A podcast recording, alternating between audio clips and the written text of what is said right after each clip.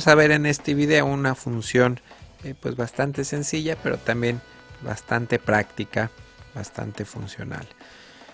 Eh, la función es comparar, es este botón. Primero que nada, si no ven este botón, hay que irnos a ver, eh, esconder o mostrar barra de herramientas o simplemente presionando la tecla T pueden esconder o mostrar esta barrita de herramientas. Aquí, si presionamos este botón del lado izquierdo, vemos el antes de la fotografía, del lado derecho vemos el después.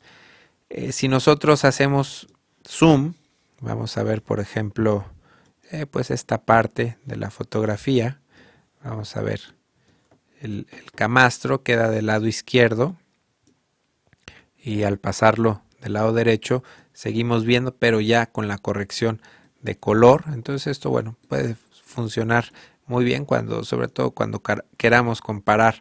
Aquí vemos, por ejemplo, aberración cromática. El, antes, curiosamente esta fotografía la había importado ya con corrección de aberración cromática, pero podemos ver el antes y el después, o esta misma maceta en particular con corrección de aberración cromática y sin corrección. Entonces, bueno, aquí si nosotros eh, presionamos este pequeño botón podemos ver diferentes vistas. Vemos pues diferentes acomodos diferentes configuraciones. Aquí está dividido a la mitad. O normalmente como yo lo utilizo es en este modo.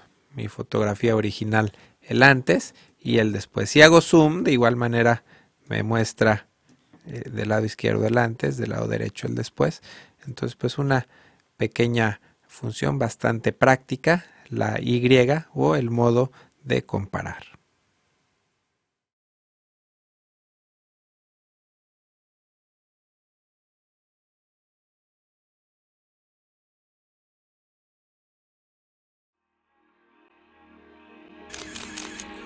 photocastnetwork.com your photography resource in the potosphere. photocastnetwork.com